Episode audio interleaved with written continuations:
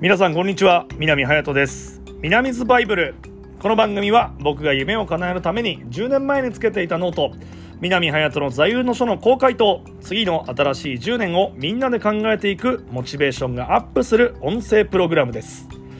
ということで、えー、前回はですね野村克也さんのノート野村ノートですねに書かれていた、まあ、心が変われば人生まで変わっていくという話をしましたけども、あの野村ノートにね、人生という2文字からの連想っていう言葉があって、で、それが、それを、まあ僕もメモしてるんですけども、まず、人生という2文字からの連想。えー、まずは、人として生まれる。これはね、運命。で、人として生きるは責任と使命。で、人を生かすとは仕事、チーム力。でさらに人を生むというのが繁栄、育成、継続につながるという言葉があるんですね。で、野村克也さん、亡くなっても、これは全員が受け継いでるんじゃないかなと。おそらく当時のま、ヤクルトスワローズ、楽天イーグルスは、こういう言葉を選手たち聞いてたんじゃないかなと思うんですよね。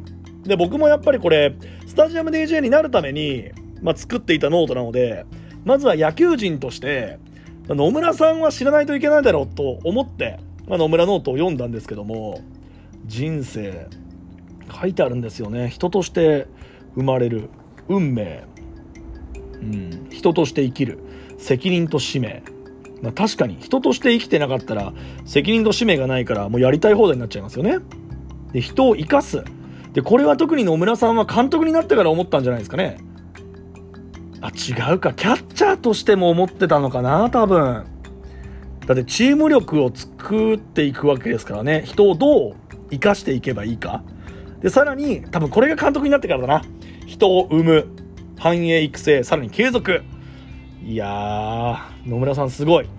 あのやっぱり野球界で仕事をしていくためには野村克也さん、長嶋茂雄さん、王貞治さんとかは、もう避けては通れない方々ですよね。うん。なこれを僕は書いてあるんで、今も確かになっていうのがありますね。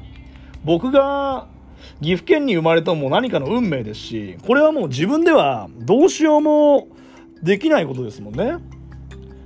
で人として生きる、うん、で人を生かすっていうところが今僕は MC としての仕事。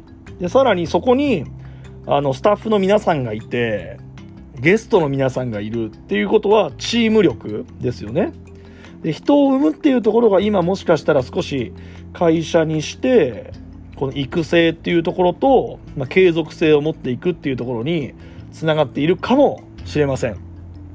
最近ちょっと難しい話になってますかね。まあでも人生という二文字からの連想ということで、今日は人として生まれる運命、人として生きる責任と使命、人を生かす仕事、そしてチーム力、さらに人を生む繁栄、育成、継続というものを野村克也さんが書かれた野村ノートから皆様にお届けいたしました。南ズバイブル今日のお話でした。